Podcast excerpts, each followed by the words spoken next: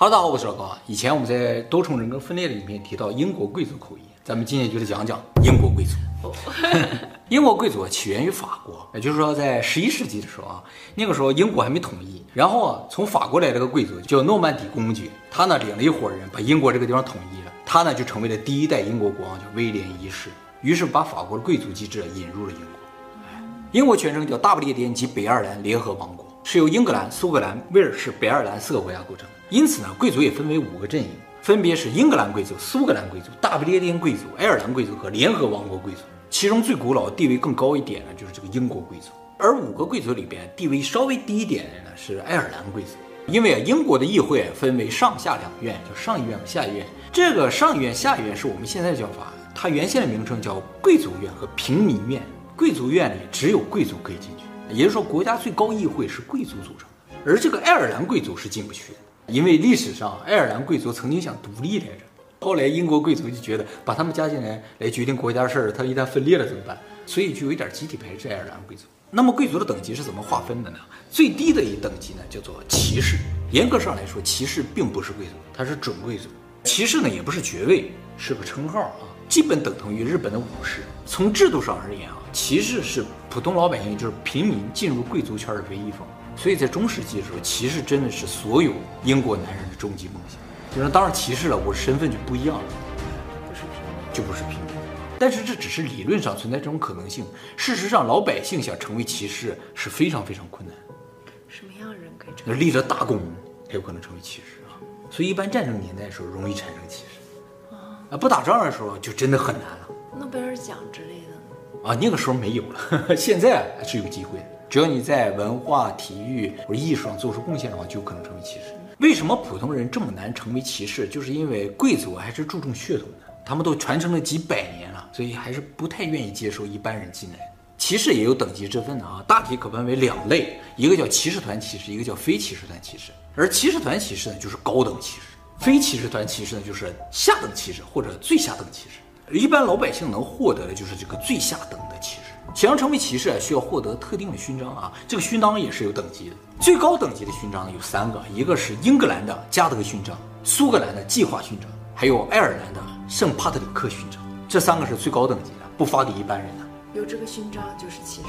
对，发给普通人呢，基本上都是大英帝国勋章。大英帝国勋章又分为五等，还分？对对，第一等呢叫爵级大十字勋章。英文呢叫做 GBE 啊，第二等呢爵级司令勋章，男性叫 KBE，女性叫 DBE。第三等司令勋章 CBE，第四等官佐勋章 OBE，第五等元佐勋章 MBE。只有前两等可能成为骑士，就是 GBE 和 KBE，而老百姓顶到头就能拿到 KBE，GBE 是不发给老百姓的。这后几个勋章还不是骑士，不是骑士，三到五等不是骑士。哎，有很多大家知道的名人其实是获得过大英帝国勋章的，比如说啊李嘉诚。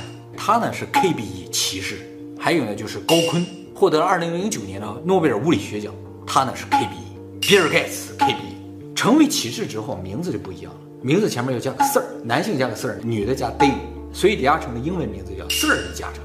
那贝索斯呢？贝索斯不是贵族，怎么不授他勋章？啊，还不到那个水平。已经首富了，这不是 是授给首富吗？不是不是不是只授给首富，是要在英联邦圈里有足够的影响力才行。这个影响力有多大，由英女皇来判断。她觉得你对英联邦啊有贡献或者有足够的影响力的话，她可能授给你一个最低等的这个勋章，但也是最高的荣耀了。最低等的勋章都是最高的荣耀。还有索尼创始人盛田昭夫也是 KBE，他可以授给各个国家的人，只要你在英联邦圈有足够影响力就可以。还有卓别林也是 KBE，这些都是老百姓拿拿到了最高等级的。还有呢，就是金庸 OBE，第四等。应该是懂吧？有英文版的《射雕英雄传》之类的。还有成龙在一九八九年的时候获得过 MBE，哇，那么早！哎，第五等勋章啊。这个第五等勋章虽然感觉不高，但是能获得就已经是很了不起的事情了。而且大部分能获得的也都是第五等，像李嘉诚啊、高锟那些都是了不得了不得的啊。还有一点呢，就是骑士这个称号啊，不是世袭的。一般贵族的爵位都是世袭的，但骑士不世袭，就意味着他不是爵位了。对，这种呢叫做终身贵族，听着 听着挺好。它是相对于世袭贵族，它不能世袭，所以叫终身。所以骑士的孩子不会是骑士，也不会是贵族，需要靠他自己努力。那么比骑士高一等呢，叫做准男爵，也叫从男爵。这个从男爵啊，也不是严格意义上的贵族，但是呢，他和骑士不一样的就是他的这个称号是世袭的。哎，世世代代。对，只要获得一次，子子孙孙全都是这个称号。其实啊，准男爵这个称号以前是没有的，是在十八世纪的时候，苏格兰那个地方打仗，为了凑军费啊，国家没有钱啊，于是设立了准男爵这个称号，然后呢，卖给一些有钱人。那大地主啊，他有钱，他没有这个身份，他就想要身份，就买这么一个从男爵。所以现在英国七百多个从男爵都是当年大地主有钱人。这钱花的值哎，超值啊，世世代代都享用的啊。不过你想想，总共也就七百多个，就说明啊，你怎么在进入这个国家富豪榜前七百名才有机会？好，比这个从男爵高一等的，就真的进入贵族圈了。第一个等级就是男爵。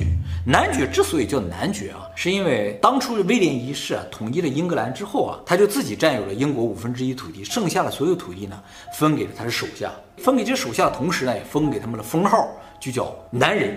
战士，而这个男人战士传到现在就变成男爵了。当然了，男爵也可以是女的，叫女男爵。其实所有贵族称号前面都会加上一个地名，比如说我是桃源界男爵，你就是武昌界女男爵啊，是这样区分的啊。就是说你分了地叫什么名，你就叫什么男爵嘛。但是由于历史的发展啊，很多地就归别人了，就被别人占领了。我作为一个男爵，虽然世世代代继承这个称号，地没有了，后来这个名字就要改了。要改啊！你要没有地的话，你就只能用自己的姓。就变成了高男爵，所以有一些爵位啊，你如果它前面是个地名的话，就说明啊这家人有地；如果变成普通姓氏的话，就说明啊落落寞了。那么男爵里边最有名的一个就是罗斯柴尔德男爵了啊，他们这个家族都是男爵。他，他也好多地，他不有好多孩子吗？有去英国，有去法国，有去奥地利的嘛，在各个国家都有被封男爵。所以家族统称叫罗斯柴尔德男爵，而且他是现代才被封的，属于非常新的，就没给他地了，只是给个称号。男爵这个爵位还有一个非常重要的作用，就是我们刚才提到英国上议院是贵族才能进入的嘛，啊，有时候有些政党想让自己的这个政客进入到上议院的话，就必须封给他一个男爵，他就进去了。但是这种被封的男爵是不世袭的，只是为了满足一个规章制度而使用了一些这个男爵的称号。那是谁选出来的？上议院让他进去吗？对啊，有时候有些人对于国家管理非常重要的一些人，他不是贵族，但是对于国家来说很重要的人的话，可能给封一个男爵。反正他也不世袭嘛，只是来参一下政而已。好，比男爵地位更高的就是子爵。男爵和子爵有什么不一样？就是当初封的地不一样。男爵大概封一百英亩左右，子爵就封一千英亩，十倍啊！其实再往上的话，就是十倍十倍的涨。英国最早的子爵呢，出现在一四三二年，是一个叫伯蒙特的男爵被提升到了子爵的位置上。好，比子爵地位更高的呢是伯爵，从伯爵开始往上的话，就属于高等贵族了。高等贵族和低等贵族的区别是什么？就是低等贵族像子爵、男爵这些，一个家族只能有一个爵士，就是说爸爸如果是子爵的话，儿子就是一个普通的贵族而已，没有爵位的。只有等爸爸死了，才能把这个爵位呢传给长子，这个长子就继续是男爵或者子爵。但是一个爵位，只有一个爵位，而且只能传给长子、长孙，其他人不行啊。但是高等贵族不一样，从伯爵开始，儿子可以在爸爸还活着的时候继承爸爸的第二个爵位。什么意思？就是高等贵族啊，他们可能有好几个封号，比如说我是什么什么伯爵，也是什么什么子爵，也是什么什么男爵。那么在我在世的时候呢，我的孩子就可以直接继承第二个，就是子爵那个爵位，他直接就是爵士了。哎，就家里就有俩贵族了。我如果有三个称号，我的长孙可以直接继承第三个称号，家里就有三个爵士，所以高等贵族家里爵士比较多，哎，低等的就一个。但是没有爵位不也是贵族吗？对对，都是贵族了。哎，男孩子可以努力努力成为骑士，就是二儿子、三儿子没有机会继承嘛，他就可以努力成为骑士。比如说英国首相丘吉尔，他其实是贵族家，他是公爵家的，但是他就是三儿子，他不能成为公爵。他努力了一下，他努力一下成为了骑士。成为了哎，那么现在最有名的一个伯爵啊，就是今年七十二岁的查尔斯王子。他呢是切斯特伯爵，他也是戴安娜的前夫嘛。戴安娜家也是伯爵家，他是斯潘塞伯爵的女儿。那么查尔斯王子这个切斯特伯爵啊，实质上是他所有贵族身份里相对来说最低的一个，他有其他爵位都比这更高。但是这个切斯特伯爵对他来说最为重要，因为英国从第一代的威廉一世开始，就是所有的皇太子都是切斯特伯爵。所以你只要当上皇太子，第一个就封你个切斯特伯。查尔斯王子的全部头衔非常长啊，叫查尔斯·菲利普·阿瑟·乔治王子殿下、威尔士亲王和切斯特伯爵、康沃尔公爵、罗萨西公爵、爱丁堡公爵、卡里克伯爵、伦弗勒男爵、群岛领主、苏格兰王子和苏格兰王室总管、最高贵加德勋章骑士、最古老和最高贵计划勋章骑士。最尊敬的巴斯大十字勋章的高贵主人和首席骑士，公祭勋章成员，澳大利亚勋章骑士，女王服务勋章成员，女王陛下最尊敬的枢密院大臣，女王陛下的侍从官。好，比伯爵更高一档的就是侯爵。哎，侯爵呢其实并不多见啊，历史上封的也不是很多。现在英国呢总共有三十几个侯爵啊，其实有很多贵族国家连侯爵这个爵位都没有，他和伯爵是一体的。在二零二零年四月啊，有个叫做亚历山大西恩的侯爵因为感染新冠离世，将近八十七岁。他拥有一点五七亿英镑的资产和一万英亩的庄园，呃，一万英亩就是四十平方公里啊，相当于五千个足球场。他这一辈子娶了七十五个老婆，一个一个呀？啊，对对对，反正在各个国家都有老婆。他一辈子都在环球旅行，有是钱嘛，也不用挣钱嘛。他喜欢五颜六色的衣服，所以总打扮的很花哨的，走在路上人一眼就一认出来了。哎呦，这不侯爷吗？那么他离世之后啊，他其实七十多个老婆都开始争遗产，大家才注意到这个事情。那不应该给大儿子吗？争啊，对对对，但是剩下几个老婆也要争啊，能争到一份也了不得呀。媒体就是报道他这些老婆争遗产的时候，因为老婆太多，都不知道谁是谁嘛，所以都用编号，说六十九号老婆今天说什么。六十号老婆要反驳他说什么，是吧？在这打架的啊！他现在所有的财产都在他原配的儿子的手里，就大老婆的手里。他的原配其实也是别人的老婆。他在三十几岁旅行的时候啊，突然看一个女人长好漂亮，是个模特。其实人家有家庭的，他就给人家搅黄了，娶成自己老婆了。这是他第一个老婆。真的娶了？娶了，就这个人。哎，好，比侯爵更高的就是公爵。英国现在呢，只有二十四个传统的公爵家族，英国整个就是他们来管理的。这二十四个家族呢，也有明确的排位，以防止他们相互争斗，因为都是公爵嘛，他们都是遵守这个游戏规则。对，就是事先就已经排好了。他是根据什么排呢？是根据爵位获得的年份来排，就越古老的排位越高，说了越算。毕竟你在英国这片土地上都生活那么多年的贵族了，是吧？一定要给你个地位啊。会员加入时间最长。没错。啊，一定要给个地位，是吧？他头像不一样，但是这二十四个公爵家族非常神秘，他们做什么生意不知道，他们可能是很多大企业后面的这个持股人，但是你都不知道。你知道？我已经查了很多信息了，尽可能的给大家还原一下这二十四个家族啊。第二十四名法夫公爵，有一百二十年历史的一个比较年轻的公爵，一百多年前封的公爵，没错，哎，就是在一九零零年的时候封的。他的资产呢，相对来说也比较少啊，只是在苏格兰呢有一千六百英亩的土地，大概呢相当于八百个足球场。第二三名威斯敏斯特公爵啊，公爵里边的地产大亨，这个家族拥有伦敦四分之一的土地，这么有钱排倒数第二名。对 对对，就因为比较年轻，在英格兰有一点五万英亩的土地，苏格兰有十万英亩的土地，在美国、澳大利亚、加拿大都有无数的房产。有人说啊，英国女皇都是他家的租客。但其实啊，英国女皇是住在白金汉宫，因为白金汉宫是英国女皇家的，不是她家的。只是英国女皇可能有些别墅什么的，哎，有可能在她的土地上。也有很多贵族也确实住在她家的房子里边。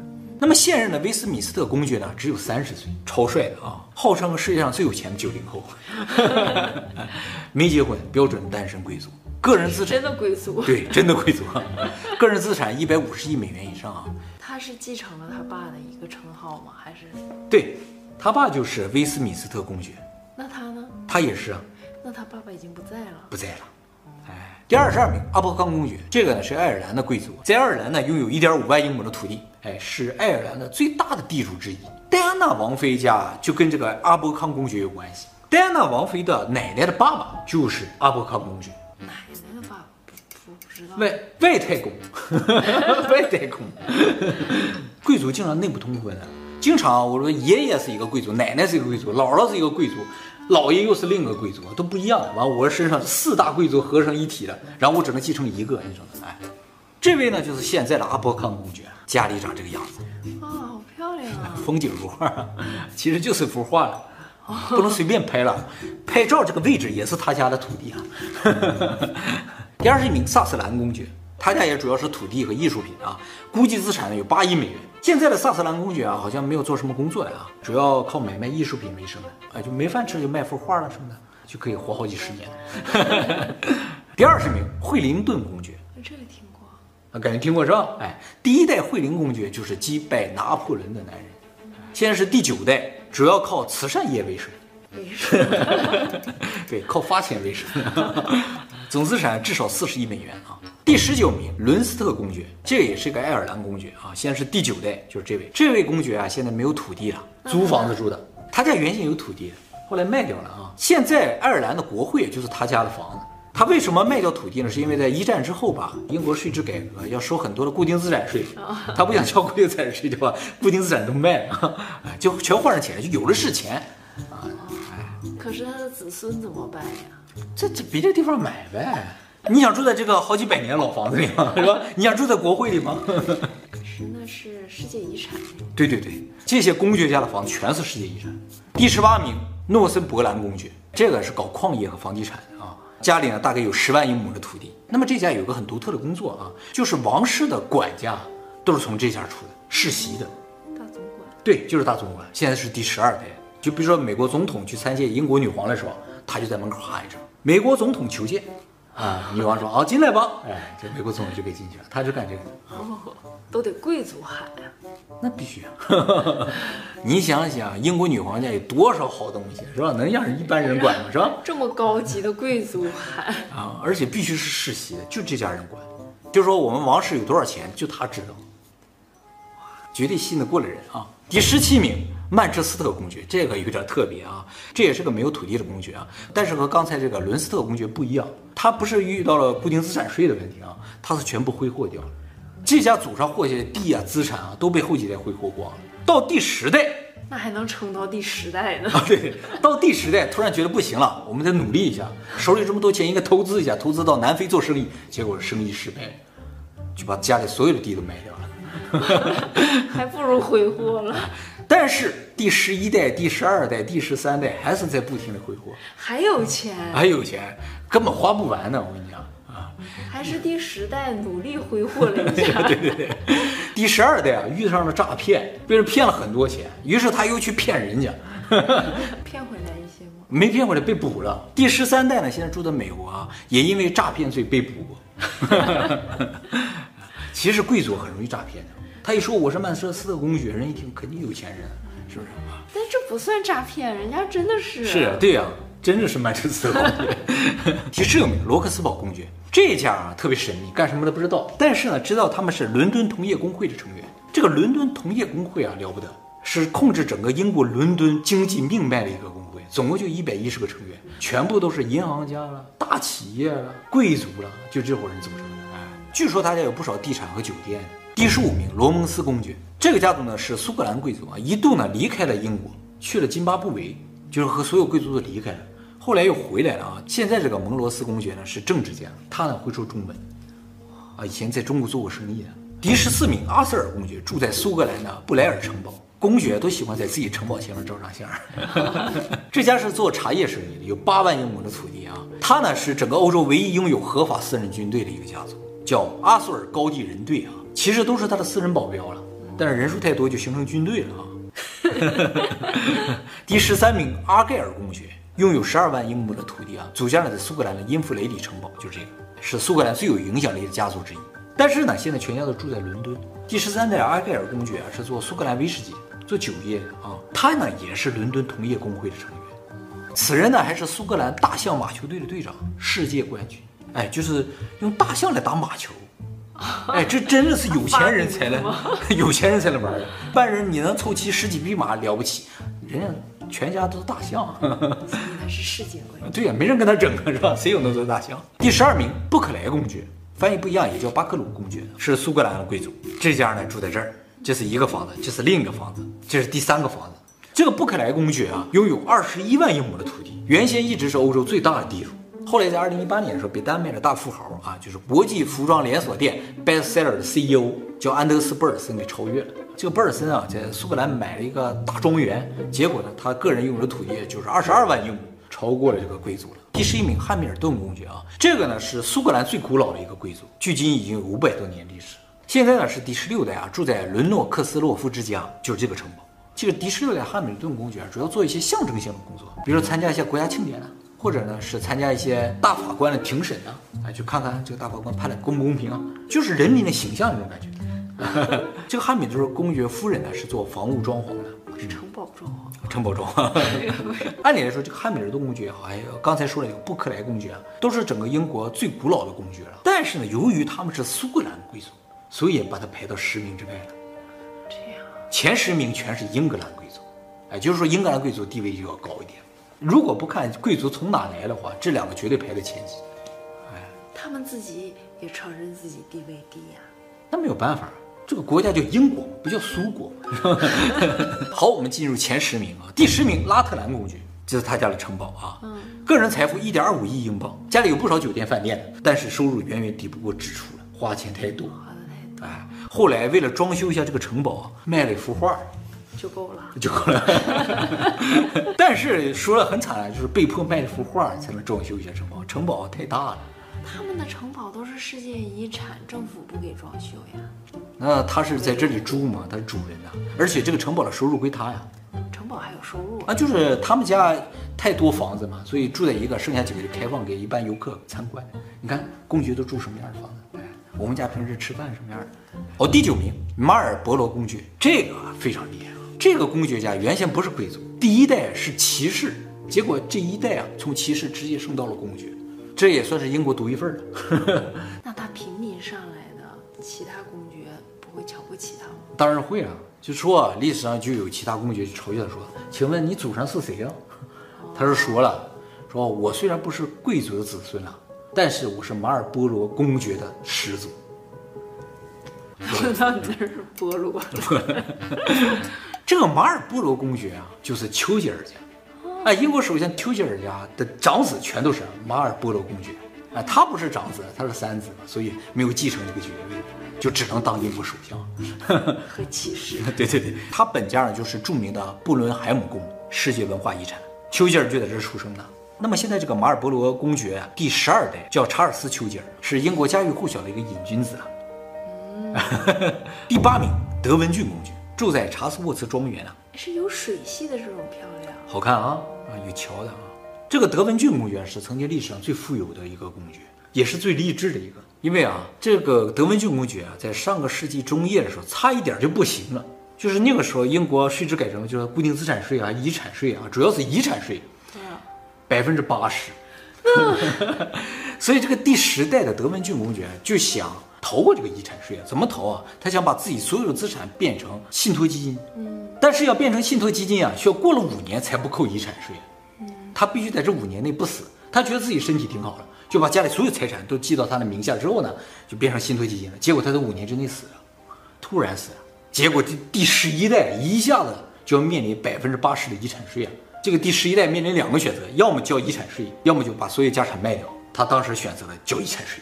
哇，好有魄力啊！怎么交这个遗产税？就是起早贪黑的工作。他卖了一部分家产，然后把家里的一些庄园啊装修装修之后呢，就一般公众开放收门票，然后在自己庄园里边弄些场地啊，办一些 party 啊，收服务费。就是遗产税不用一次性付清，慢慢付慢慢付也可以，但再交利息。他付了二十四年才付光。